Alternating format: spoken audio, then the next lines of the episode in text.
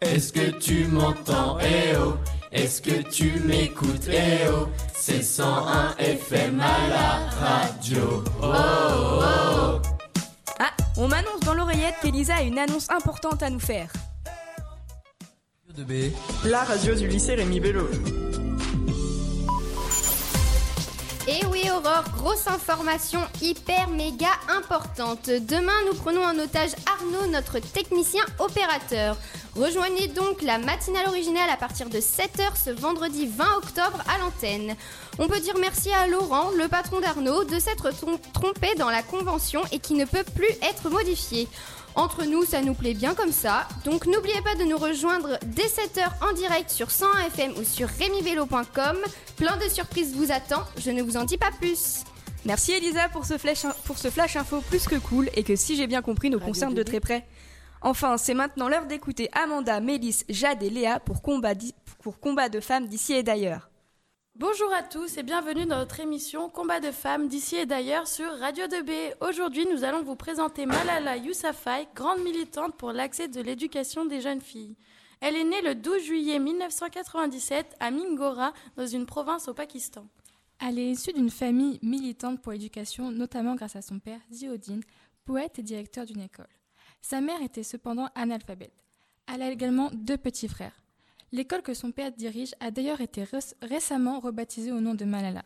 C'est dès ses 11 ans, lorsqu'elle accompagne son père à une conférence de presse, qu'elle commence à s'engager pour le droit des femmes. Son père déclarait en 2014 Enfant, j'ai tout de suite vu que j'étais mieux traitée que mes sœurs. Je me suis promis de me comporter autrement avec mes enfants. Je crois en la personnalité et en l'individualité de ma fille et de toutes les filles. Je pense que les filles sont aussi sages que les garçons et les femmes autant que les hommes. Il est depuis devenu conseiller pour l'UNESCO. Elle dénonce le terrorisme, particulièrement les talibans qui ont pris le contrôle de sa vallée natale, la vallée du Swat, en 2007. Les talibans interdirent aux gens de nombreuses activités, comme par exemple de regarder la télévision, d'écouter de la musique, sous peine de punition publique ou pire, d'exécution. C'est fin 2008 que les talibans interdirent l'accès aux filles d'aller à l'école. En guise de révolte, elle débute un blog pour le site web de la BBC, une grande chaîne d'information anglo-saxonne. Afin de préserver son anonymat, elle écrit sous le nom de plume Mackay. Néanmoins, elle commence à se dévoiler progressivement lors des reportages de la BBC ou du New York Times. À cause de sa notoriété grandissante et de son dévouement envers les droits des femmes, les talibans de sa région la recherchent. Elle est menacée.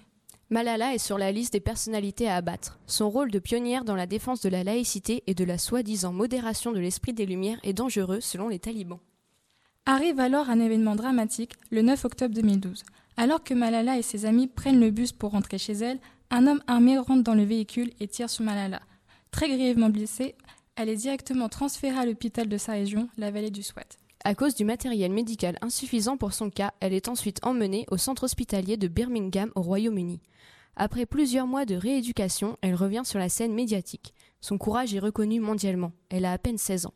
Le 12 juillet 2013, le jour de son anniversaire, elle fait sa première apparition publique depuis l'attaque. Elle tient un discours à l'ONU.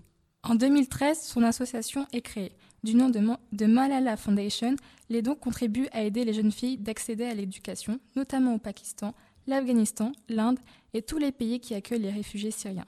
En effet, 130 millions de jeunes filles à travers le monde n'ont pas accès à l'éducation. Nous allons maintenant écouter un de ses discours sur ce sujet.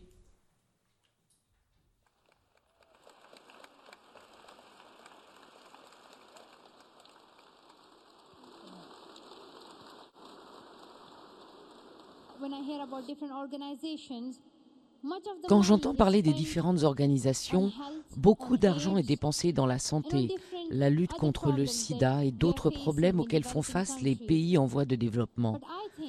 Mais toutes ces organisations doivent faire de l'éducation leur priorité numéro un.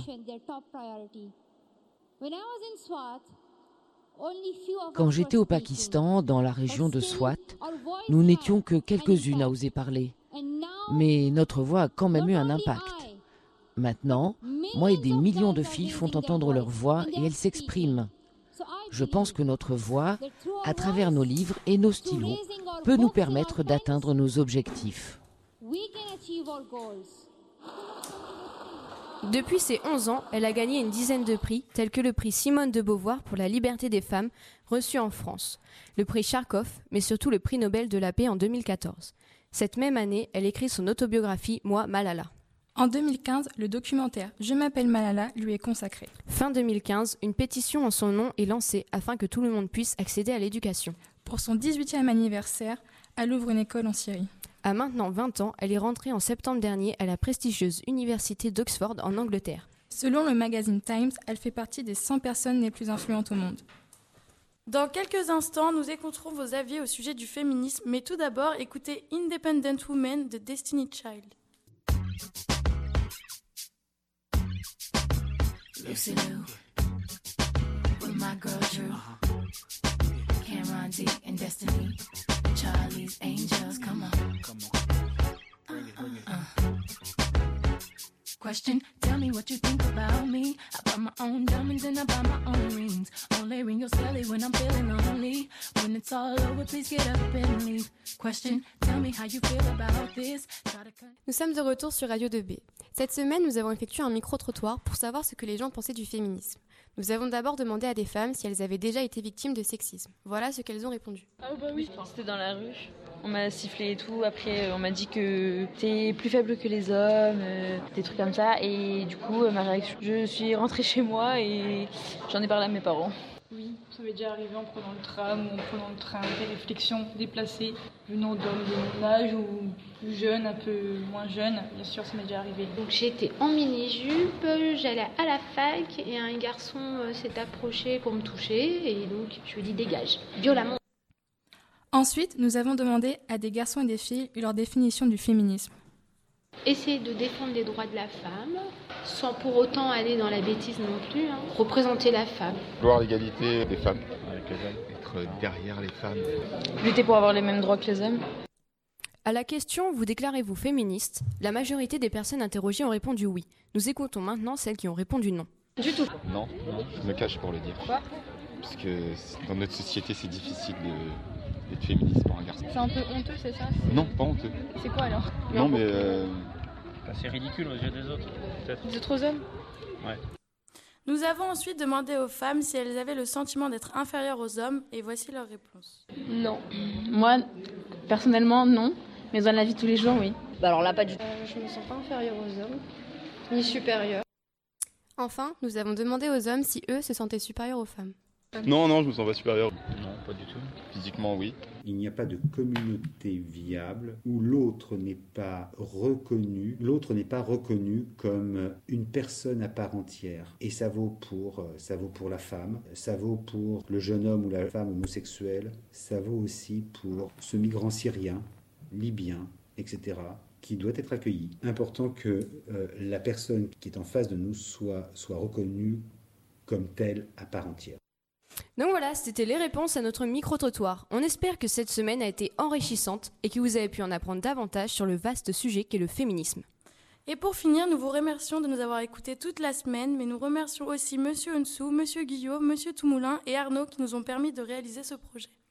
Merci les girls, on vous retrouve demain, même place, même heure, pour, sur Radio 2B. C'est maintenant la fin du direct pour la matinale originale, mais ne vous en faites pas, les directs reviennent à 11h et tout de suite pour les retardataires, c'est la, c'est la rediff. C'était la matinale originale sur Radio 2B.